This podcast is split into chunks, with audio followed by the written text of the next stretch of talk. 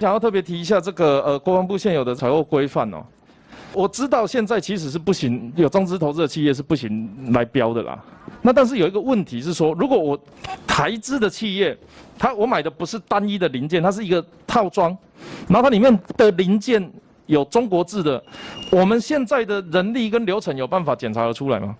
举例来说，我们现在采购麦克风，麦克风是台湾制的，里面这个灯泡是中国制的，我们现在有人力去查核吗？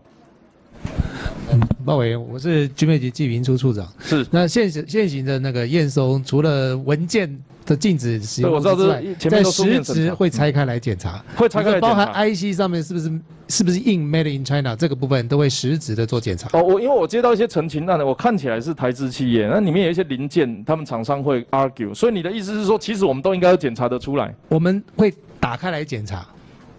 做目视检验，但检查得出来吗？呃，你打开来看，它那个灯泡上面不会写我 MIC、MIT，有分为两个部分。它没有写 Made in 哪里的话，基本上就是出具证明说你不是数字。所以现在现在投标的时候，他要把每一个部件零件都跟你讲是从哪里来吗？这个必须要出具证明。好，所以我们有在做这件事情。是，未来办公室接到相关的陈情，都表示我们的查核不够确实。是，这个会加强。特别要讲哦，其实我不反对中国制的产品。尤其是在一些基本的，比如说灯泡、电线这些东西，它符合怎么样的规范可以使用？我想这个并没有太大的问题，呃，它可能是因为成本便宜。但是，我希望它是台湾做不出来的东西。如果我台湾就能做了，我为什么要花一笔钱，然后再去帮去去中国采购他们的产品？这会有风险，因为你知道它是对我们有政治企图的国家。